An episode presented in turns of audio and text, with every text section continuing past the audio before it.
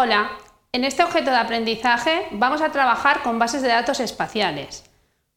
Trabajaremos con software libre, con el sistema de gestión de base de datos relacional PostgreSQL y con el sistema de información geográfica PostGIS. El objetivo de este objeto de aprendizaje será, eh, primero, crearnos una base de datos espacial y a partir de allí introducir tablas y ver cómo Postgres identifica si, eh, si son espaciales o no son espaciales dichas tablas. Para ello, vamos a utilizar una herramienta de software libre que se denomina PGAdmin 3. Lo primero que vamos a hacer es generarnos nuestra base de datos. Vendremos aquí, le daremos nueva base de datos y le vamos a llamar, por ejemplo, práctica. En este momento tenemos una base de datos relacional. Si venimos aquí y la abrimos, abrimos la base de datos, vemos el esquema público y vemos que está todo a cero. Vamos a, dotarla del componente eh, del sistema de información geográfica, toda la potencialidad vectorial y raster y después también de toda la potencialidad de tener topología persistente. Para ello abrimos el cliente de SQL y vamos a, crear la extensión de PostGIS. vamos a ponerlo grande para que lo veáis. Le damos a ejecutar Venimos aquí, le damos a F5 y veis como toda la funcionalidad ya está aquí. Tenemos 1049 funciones, tenemos tablas, tenemos disparadores y tenemos vistas. Vamos a decirle además que nos dé la topología persistente. Entonces le ponéis que nos dé la topología, le damos a ejecutar y hemos conseguido en este momento tener dos esquemas, el esquema público y el esquema topología.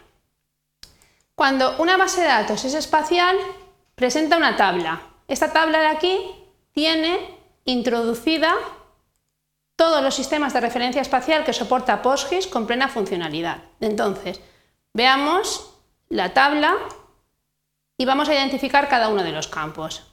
El primer campo es el identificador único, por eso es la clave, daros cuenta que es la clave primaria, donde identifica de forma unívoca el sistema de información eh, de referencia espacial. El siguiente sería eh, qué, estándar vamos a utilizar y para ello vamos a utilizar el EPSG, que es una organización científica vinculada a la industria del petróleo europeo. Y este de aquí sería el identificador que tendría esta organización. Los siguientes dos campos son un primer campo en que representaríamos en formato ASCII utilizando el formato WKT del de, Open Geospatial Consortium, donde identificaríamos nuestra proyección, y el siguiente utilizaríamos el formato de la biblioteca cartográfica PROC4. Teniendo en cuenta esto, vamos a generarnos nuestra primera tabla espacial. Para ello, abrimos el cliente de SQL y vamos a empezar a crear una tabla.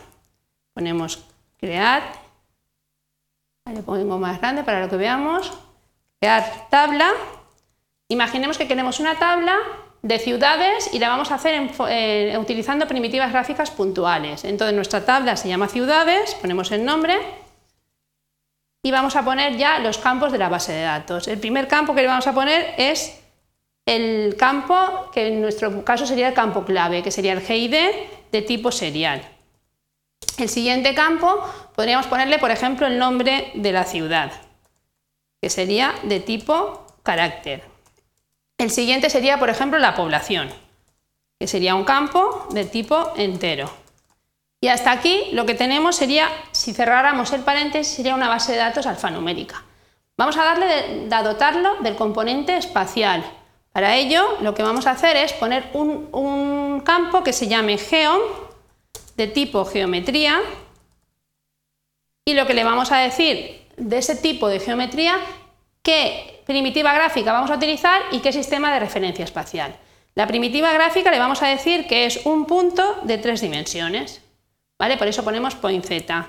Y el sistema de referencia espacial va a ser el 25830, que, como sabéis, a partir del 1 de enero del 2015 es el sistema de referencia espacial obligatorio en España. Es el ETRS-89, coordenadas UTM, uso 30, zona norte. Cerraríamos el paréntesis, el paréntesis y le daríamos a ejecutar. En este momento tenemos generada la tabla, si viniéramos aquí, veríamos que no tenemos una tabla y la base de datos espacial cuenta con una vista de metadatos. Si venís a vistas, cogemos la vista de Geometry Columns, abrimos la tabla y nos dice que dentro de nuestra base de datos práctica tenemos una tabla que se llama ciudades donde tiene una, eh, primitivas de puntos de tres dimensiones con este sistema de referencia espacial. Bueno, pues en este momento nos hemos dado cuenta que nuestra representación sí que es de puntos, pero es de dos dimensiones. Entonces vamos a ver cómo podríamos borrar el campo de nuestra base de datos para hacerla alfanumérica y volverla a hacerla espacial utilizando un método de PostGIS. Entonces lo primero que vamos a hacer es alterar la tabla para borrar la columna de geometría. Cogemos el SQL y le ponemos alterar voy a ponerlo más grande, ¿vale? alterar tabla, ciudades, borrar columna de Geom. ¿vale? Lo que estamos haciendo es borrar la, la columna de geometría. Le damos al intro. ¿Qué está ocurriendo? Que nuestra tabla de metadatos si la abrimos, en este momento no presenta ninguna tabla espacial. Os estáis dando cuenta donde se ve dentro de Postgres si la base de datos es espacial o no.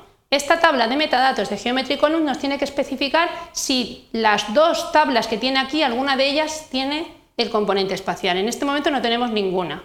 Pues lo que vamos a hacer es, a la tabla de ciudades, que en este caso es alfanumérica, la vamos a dotar del componente espacial. Entonces, para ello vamos a utilizar un método que tiene PostGIS para hacer una base de datos espacial. Entonces, le ponemos select add geometry column, ¿vale? Que es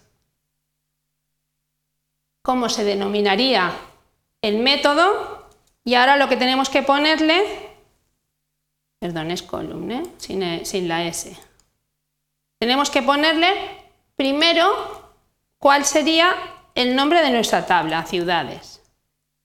El siguiente sería el nombre del campo, que sería Geom. El siguiente es el sistema de referencia espacial, que tenemos que poner el mismo que vamos a trabajar con, nosotros estamos trabajando, recordar, con nuestro sistema de referencia ETRS89, eh, coordenadas UTM, uso 30, zona norte, que hemos visto que es el 25830. Lo siguiente sería la primitiva y por último las dos dimensiones.